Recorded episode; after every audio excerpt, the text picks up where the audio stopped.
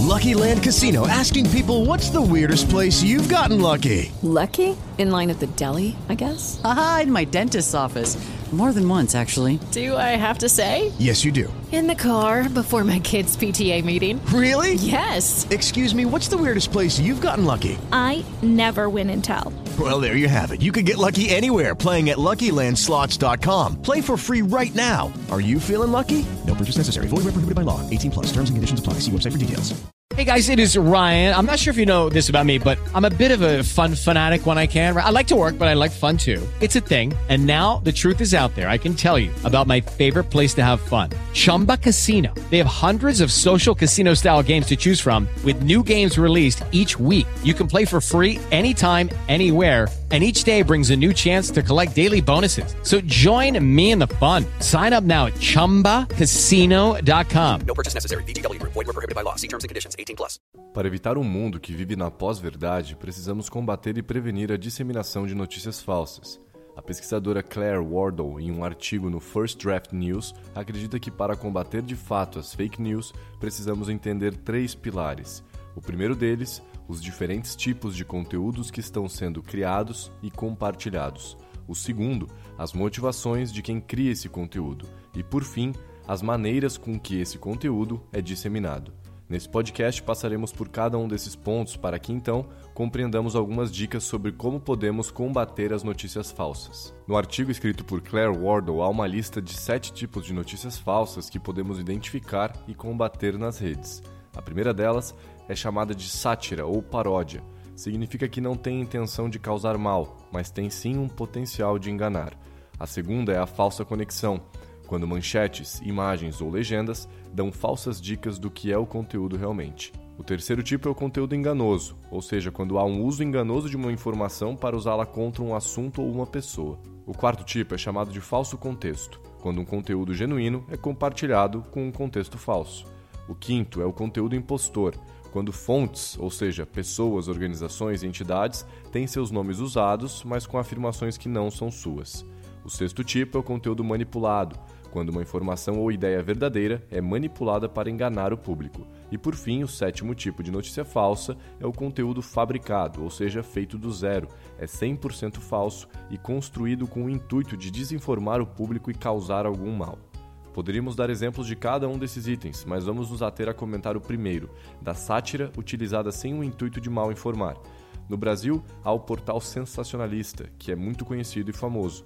Ele tem um slogan, um jornal isento de verdade. A frase é, por si só, ambígua. Pode significar que o jornal é realmente isento, objetivo e imparcial, ou que ele é isento em publicar a verdade, ou seja, publica mentiras. Esse segundo entendimento é o correto. O sensacionalista produz notícias falsas como se fossem verdadeiras, mas com o objetivo de construir críticas sobre acontecimentos mundiais por meio da ironia e da sátira, não de desinformar as pessoas. Mas apesar de todos esses fatores, pode haver confusão e o público considerar o seu conteúdo verídico. Há diversos fatores para a criação de notícias falsas. Alguns deles são a descrença na imprensa e a utilização das fake news como um negócio, para atingir objetivos de interesse próprio. Em estudos sobre os motivos pelos quais são feitas as fake news, chegou-se ao seguinte resultado: os motivos podem ser um jornalismo mal feito, paródias, provocações ou intenção de pregar peças, paixão, partidarismo, lucro, influência política e propaganda. Quanto ao lucro, por exemplo, os estudos se referem às notícias falsas terem se tornado um negócio. Há realmente quem lucre com esse advento, com ferramentas de propaganda gratuitas e com manchetes chamadas de iscas de clique. Foi o caso de um brasileiro que chegou a fazer 100 mil reais mensais de lucro com site de notícias falsas, segundo um mapeamento da Folha de São Paulo. A respeito de uma veiculação desses conteúdos, podemos dizer que são disseminados principalmente pela internet, por meio de redes sociais, portais falsos de notícias e grupos de aplicativos de mensagens, amplificados até por jornalistas que passam informações truncadas às pessoas. Outras notícias falsas são disseminadas por grupos diversos, de política, de religião, de crenças variadas, que fazem comunidades, páginas de Facebook e sites para compartilhar suas crenças e desinformar as pessoas de acordo com sua fé. Existem também outras maneiras mais sofisticadas, em que há uso de robôs e mecanismos da internet próprios para disseminar conteúdos falsos. A Federação Internacional das Associações e Instituições Bibliotecárias publicou dicas para ajudar as pessoas a identificarem notícias falsas.